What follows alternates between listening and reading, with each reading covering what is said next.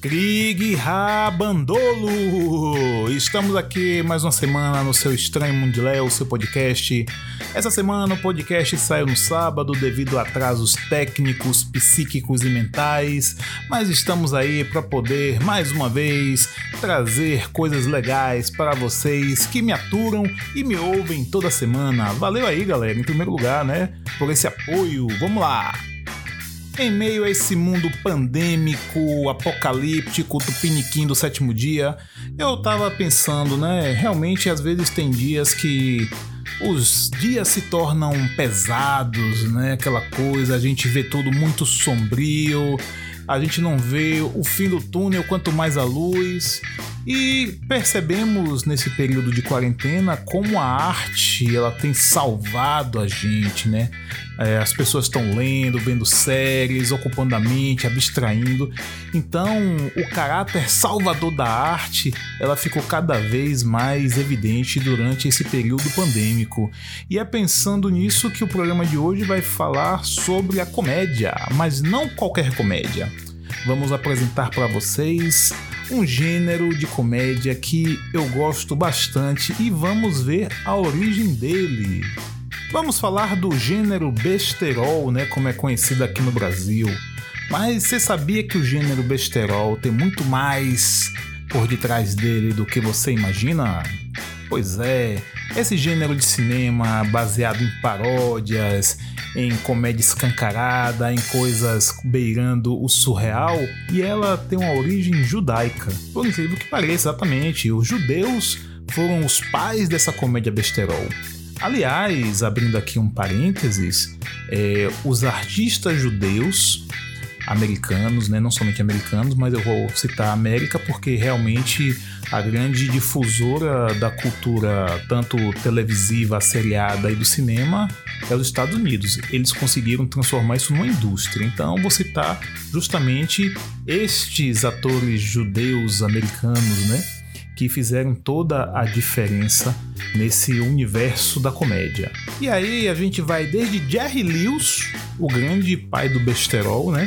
Tipo, pô, velho, eu sou fã de carteirinha de Jerry Lewis, velho. Quando ele morreu, velho, eu fiquei assim, sentido pra caramba. Desde criança, inclusive eu vou confessar que quando eu era criança, o meu sonho era ser Jerry Lewis. É isso mesmo. Eu sonhava em ser Jerry Lewis. Isso me acompanha até hoje, né? Não sei porquê. Eu acho que isso acabou moldando um pouco minha personalidade. Jerry Lewis e Pica-Pau e Pernalonga acho que moldaram um pouco do que eu sou hoje. Mas vamos lá. É, eu não vou falar é, especificamente de Jerry Lewis, porque ele, a comédia dele era mais aquela besterol mesmo. Eu vou citar justamente a parte parodial desse universo da comédia besterol. E aí vou ter que citar nomes assim que são verdadeiras lendas e referências desse estilo de comédia que acabou sendo replicado até hoje. Até hoje a gente vê comédias com esse, com esse ar parodial, né? É, então vamos lá. E eu não poderia falar desse, desse sentido parodial da comédia sem citar o grande, o mega, o hiper Mel Brooks. Eu sou fã do cara, sim. O cara bota pra lenhar, o cara é fera.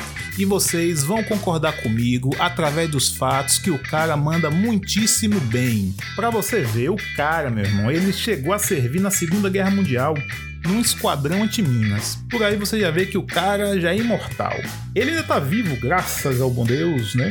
Ele tem 94 anos e mora em Nova York. Só para vocês sentirem o drama é, dele, ele atuou, ele escreveu, roteirizou e dirigiu tanto peças de teatro como séries televisivas e musicais, inclusive, como também filmes para o cinema. É, o interessante é que tem uma série que eu gostava muito quando criança, que é o Get Smart, que aqui no Brasil foi traduzido como Agente 86, que eu ria muito daquilo. E na época eu era guri, não sabia. Depois de grande que eu fui ver que aquilo ali tinha um dedo de Mel Brooks. A série, ele criador da série, ele dirigiu a série. E aí você já vê o dedo da paródia, né? Você parodiando aquele universo dos espiões, né? Aquela coisa James Bond. Então, você tem aí o Agente 86, que é uma das obras conceituadas e que marcaram a cultura pop, que tem o dedinho lá do Mel Brooks. Meu episódio chega embolou aqui agora, Mel Brooks. E aí eu vou citar alguns filmes, né? Pelo menos os filmes que eu assisti. Na verdade, assisti todos, né? Mas tem filmes que eu sempre assisto novamente, né? Não vou falar que eles na ordem cronológica deles, mas eu vou citá-los, né? Tem um que é muito engraçado, que é Banzé no Oeste, que é uma paródia, obviamente, ao Faroeste. Esse filme é hilário, eu já assisti, inclusive eu tenho ele aqui em DVD, que eu comprei baratíssimo em um daqueles balaios da loja, das lojas americanas. É muito massa. Tem a, o jovem Frankenstein, velho, que é muito engraçado. Inclusive, ele está parodiando, obviamente, o filme de Frankenstein. E tem uma curiosidade: ele fez a gravação do filme no mesmo castelo em que o filme Frankenstein original, o clássico, foi filmado. Então também tem essa dica aí que é interessantíssima. Tem Drácula morto, mas feliz, velho. Confinado Leslie Nielsen, que é um ator que eu, porra, admiro pra caramba. E isso merece um programa falando sobre ele, sobre a sua trajetória no cinema, tanto fazendo filmes sérios como no que consagrou ele, que foi justamente nessas comédias besteróis judaicas, né? Tem um filme também muito engraçado, A Louca História de Robin Hood. Rapaz, já ri muito com esse filme. É muito legal e vale a pena ser visto. Um dos fantásticos que eu acho, SOS, tem um louco solto no espaço, né, que é o Spaceballs, que é uma paródia escancarada de Star Wars. Fantástico esse filme, é, é diversão garantida. Tem um filme também épico que ele fez, um épico histórico, que eu acho massa por, pelo seguinte motivo: o nome do filme é A História do Mundo, Parte 1.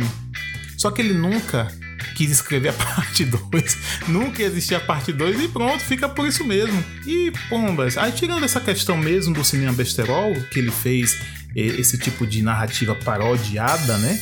É, tem, tem o dedo dele também em produções sérias e que são respeitadas no, no, no, mundo cinematográfico. Por exemplo, ele tem uma produtora chamada Brook Films, que ela foi responsável pelo filme O Homem Elefante, o Homem-Elefante é um filme que faz parte do marco cinematográfico e foi o filme que apresentou o grande David Lynch para o mundo, o, o diretor inglês David Lynch, que é outro cara que merece um programa, porque, velho, eu sou muito fã da narrativa e do estilo dele, é uma coisa muito surreal. Outra coisa interessante também é perceber que Mel Brooks ele sempre trazia o, as, um mesmo grupo de pessoas para poder atuar. Entre eles, ele trazia o Jenny Wilder, o famoso senhor Wonka da, da fábrica de chocolate, né, o original, a fantástica fábrica de chocolate. E outros filmes também que ele fez, como Cegos,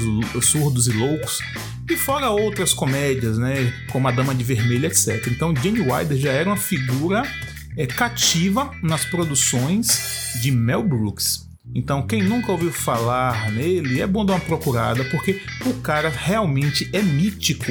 E a prova disso é que é o seguinte: ele é uma das poucas pessoas, se não for o único, é, que recebeu um Oscar por um filme, ele recebeu um Grammy, que é um prêmio musical, recebeu um, ganhou um Emmy, que é um prêmio da TV, e um Tony, que é prêmio de teatro, ou seja, em todas as categorias, na maior parte das categorias artísticas, aonde entra atuação, ele ganhou alguma coisa. Então, fraco ele não é, né, gente? Continuando essa saga pelo cinema besterol judaico-americano, eu tenho que falar dos Zais, o trio Zais, que eram três malucos que revolucionaram é, o estilo besterol, porque na verdade eles criaram um modelo que é replicado até hoje. E o trio, o trio Zeiss era formado justamente pelo David Zucker, Jim Abrams e Jerry Zucker. Aí você vê os famosos irmãos Zucker nesse, nesse bolo, né? E eles realmente reinventaram esse gênero e criaram uma história, uma escola, né? E essa escola ela tem reproduzido esse padrão exaustivamente. Os irmãos Zuckers produziram algumas pérolas fantásticas, como por exemplo, Apertem os cintos, o piloto sumiu, 1 um e 2, Top Secret, que é um filme fantástico, até hoje eu dou risada. E o interessante é que atualmente eu revisito esses filmes para perceber se eu achava engraçado porque eu era criança, bobinha, ou porque realmente os filmes eram bons. E, com certeza, opção 2, os filmes são bons pra caramba. Então, os irmãos Zucker produziram várias coisas, né? aliás, os Ais, né? Produziram várias coisas, como, como eu já disse, né? É, Apertem os cintos, piloto sumiu, 1 e 2, Top Secret, é, Por favor, matem minha mulher, que é divertidíssimo. Um dos meus preferidos, Corra que a polícia vem aí, os três, que é muito engraçado. E aí depois, né, houve a separação, cada um foi para fazer uma coisa diferente, né? Os irmãos Zuckers cada um foi para um lado, o Jim Abrams também, mas sempre produzindo muito. Tem um filme do irmão dele, o Jerry Zucker, que é muito legal, que é um filme de 2000 e alguma coisa, né? Que é o. É, me esqueci o nome, tô tentando lembrar o nome em português. Ah, lembrei que é o Tá Todo Mundo Louco. Que aí tem. É, o Mr. Bean faz parte desse filme, que é aquela história que a galera vai sair correndo pelo mundo para poder ganhar um prêmio, tipo uma gincana muito louca, né? Esse filme é engraçado pra caramba.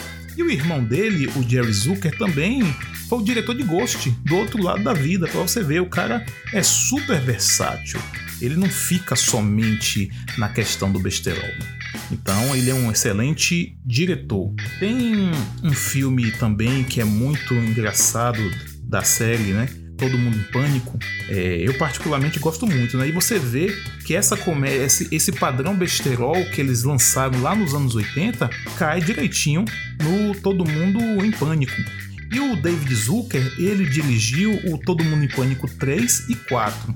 E tem outro filme dele também que pouca gente conhece, que é o The Onion Movie, que é uma comédia muito legal falando sobre o The Onion, The né? A Cebola, que é um jornal de notícias, é um conglomerado de notícias que só dá notícia falsa, só dá notícia surreal. É meio que quase que o sensacionalista aqui do Brasil, né? Que provavelmente foi inspirado do, no The, The Onion. E aí tem um filme falando sobre ele, né? Um filme como se fosse algo real, é muito bom.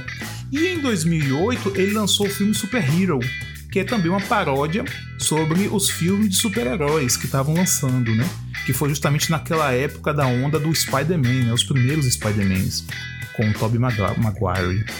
Então, vale a pena conferir o trabalho deles. E esse trio, que é os Eyes, eles produziram muitas coisas legais, né? Produziram Top Gang, que aí, na verdade, Top Gang foi justamente o Jim Abrams que lançou a, aquela franquia que é muitíssimo engraçada. Como eu falei, corra que a polícia vem aí e por aí vai. O interessante é que, se você for ver as referências deles, é, são referências também de outros comediantes judeus, como por exemplo os irmãos Marx e Woody Allen. Então você vê, e também uma coisa que eles dizem muito é a influência dele da leitura da revista Mad. Que aí, meu irmão, eu sempre soube que tinha o dedo da Mad ali naquelas produções, não podia ser diferente. E aí eles construíram esse estilo e fizeram escola. Você vê que, como eu disse anteriormente, é um estilo que tem sido replicado muito Alguns tentam replicar ele de maneira tão tosca que nem vale a pena, mas os originais dessa, dessa escola de comédia besterol judaica vale a pena, que são justamente esses filmes que eu citei e que já dá para vocês terem uma noção do que se trata. Uma coisa interessante nessas, nessas paródias que eles criaram é você perceber que tem muita coisa acontecendo ao mesmo tempo. Então é um filme que, se você assistir três vezes, você percebe que lá no fundo está acontecendo algo engraçado. É como se por trás da cena principal estivessem acontecendo várias sketches ao mesmo tempo. É algo que quem foi leitor da média percebe isso nitidamente que a Mad tinha lá suas tirinhas, mas nos rodapés e, nas, e no canto de página sempre estava acontecendo alguma outra coisa. Essa é uma das características das paródias dele. Tem muita coisa acontecendo ao mesmo tempo. E aí deixa eu fazer só um referencial rápido histórico sobre essa questão da, da comédia do humor judaico. Isso daí, na verdade, é uma longa tradição dentro do judaísmo. É uma, é uma tradição que remota, inclusive, a Torá, que é justamente a época dos Dez Mandamentos. Mesmo essa questão do humor judaico ser uma questão milenar, o termo de humor judaico ele já é referente à corrente mais recente desse humor verbal, e humor verbal anedótico, paródico, que vieram através dos judeus askenazes. E quem eram os askenazes? Os Askenazes eram justamente os judeus que vieram da Europa para os Estados Unidos, né, os imigrantes. Então todo aquele judeu europeu imigrante, ele eram conhecido como Askenazes ou Askenazins, né? E atualmente o termo askenazita é utilizado para tratar das tradições religiosas dos judeus que viviam na Europa Oriental e com seus descendentes que foram espalhados pelo mundo após o Holocausto. Mas vamos lá falar da questão da comédia. Então nós já vimos que existe sim uma tradição milenar do humor dentro do povo judeu. Humor esse parodial, um humor inclusive autodepreciativo, porque eles se utilizam desse humor para fazer uma autocrítica à religião, à cultura e etc. Certa ocasião, Freud ele considerou que o, o, humor judaico era o único que ele era derivado principalmente da zombaria deles mesmos, era uma zombaria do grupo interno e não do outro, né? Não era aquele humor do bullying, né, de você ficar sacaneando o outro, mas a característica principal era os caras curtirem com eles mesmos, fazendo gozações dele. Era altamente crítico, né? era uma autocrítica. E uma coisa interessante também é que eles usavam muito de ironias, sátiras, para poder construir esse humor, né? Chegava muitas vezes ridicularizar a vida religiosa e a vida secular. É aquela velha questão. Era um desabafo de um grupo étnico e religioso que viviam entre dois mundos totalmente distintos: o mundo do judaísmo religioso ortodoxo e aquele judaísmo secular. Na década de 70, é, mais, mais especificamente em 78, a revista Time ela fez uma pesquisa e ela mostrou que 80% dos humoristas americanos eram judeus. Então aí você já vê a força, né, dessa galera aí e como eles construíram o humor nosso de cada dia. E para encerrar, vou falar de literatura. Literatura que te faz rir. Eu me peguei num dilema interessantíssimo agora, antes de gravar. É, que foi justamente observar aqui na minha biblioteca e trazer à memória livros que me fizeram rir. Tudo bem, quadrinhos vários me fizeram rir, desde o Zap Comics até a Mad, eu tenho várias referências, mas livro eu tive que puxar bastante da minha memória algo que eu pudesse falar. E aí eu percebi que realmente eu preciso explorar outros lados da literatura. Mas me veio à mente um livro, que eu vi tanto o livro quanto o filme, que eu gosto pra caramba, que é o Grande Mentecapto de Fernando Sabino. Esse livro é um livro de 79 e nos anos 80, final dos anos 80, eu acho que 89, teve o filme dele também que foi muito bom. Foi uma adaptação muito legal. E simplesmente o livro é uma, uma aventura meio que de um Don Quixote mineiro, digamos assim. Por que, que eu digo que um Don Quixote mineiro? Porque nosso, nosso protagonista, o Geraldo Viramundo, ele tinha esse ar meio Don Quixote, né? Essa coisa meio lunática.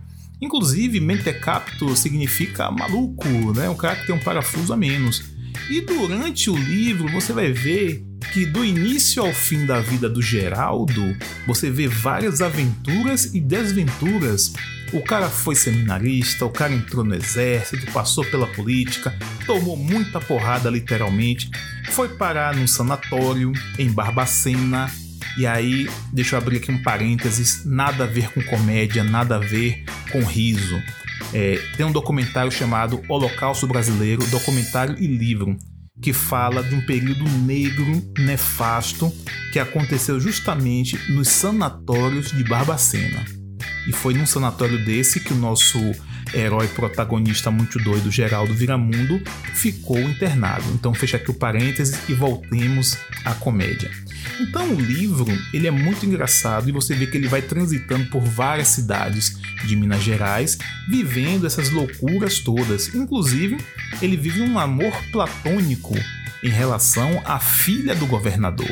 A escrita do livro é bastante leve, então é divertida porque você passa por situações surreais, você vê vários desfechos, né, vários desdobramentos no meio da história, amores platônicos, fatos surreais e tudo sem datação. Tipo, você lê e você não percebe qual é a data, em que momento histórico, aquilo acontece. Você só sabe que aquilo ali é em Minas Gerais, pelas cidades e pela, e pela cultura que é mostrada através da escrita. Então, o pessoal aí de Minas Gerais deve se identificar bastante com a leitura e quem provavelmente passou por essas cidades também vai se identificar muito. Essa obra é tão relevante que eu pesquisando eu descobri inclusive uma dissertação de mestrado falando sobre o livro. E o nome da dissertação, o título da dissertação é Contemporaneidade e Carnavalização em um Grande Mentecapto. Então, quem tiver curiosidade, pode procurar a dissertação que vale muitíssimo a pena a leitura.